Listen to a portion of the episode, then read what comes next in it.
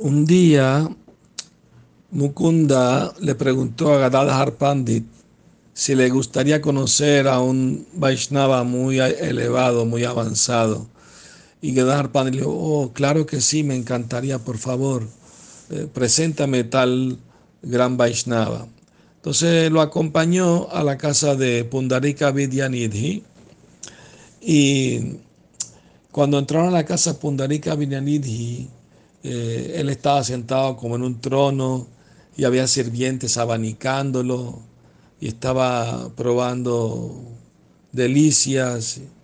Tenía un bigote muy hermoso y los cabellos perfumados con aceites eh, esenciales. Bueno, entonces eh, cuando Gadar Pandit vio esto y vestido muy elegantemente y todo eso, eh, Pandit pensó en su mente, oh, este Vaishnava está pegado al disfrute material.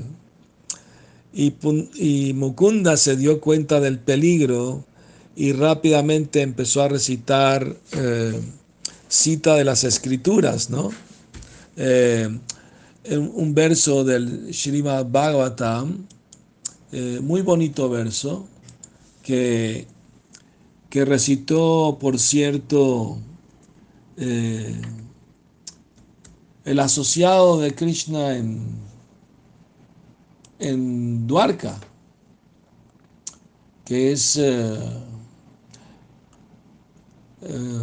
Udava. Entonces Udava le dijo a Vidura, Aho Bakiyam Stanaka Lakutam jigamsaya payayat apiya sadvi le vega tim datri uchitam tatunyam kamba dayalum aran sharanam brajema. Entonces, eh, eh, ese mismo verso lo recitó Mukunda delante de, de Gadahar Pandit y Pundarika Villanidhi. Y la traducción del verso es, Ay de mí, ¿cómo voy a refugiarme en alguien más misericordioso que aquel que otorgó la posición de madre a una bruja putana, a pesar de que era infiel y preparó un veneno mortal para que fuera chupado de su pecho? Cuando Pundarika Vinyanidhi escuchó este verso, entró en un estado de trance de amor estático por Krishna se cayó del trono y estaba dando vueltas, rompiendo los jarrones valiosos. Se le erizaron los vellos del cuerpo, cambió el color de su cuerpo, lágrimas llenaban su rostro. Diez sirvientes venían a tratar de, de calmarlo y no pudieron. Y ese éxtasis duró como dos horas seguidas. Cuando todo finalmente paró, Gadadhar Pandit se acercó a Pundarika Vinyanidhi y cayendo a sus pies imploró misericordia y le dijo, no entendiendo su posición trascendental, en mi mente cometí ofensa contra usted.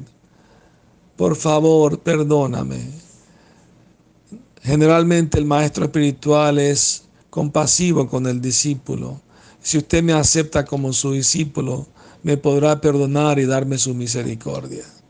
Y Pundarik Vinayani estaba muy complacido y lo aceptó y escogió una fecha auspiciosa del calendario para su iniciación.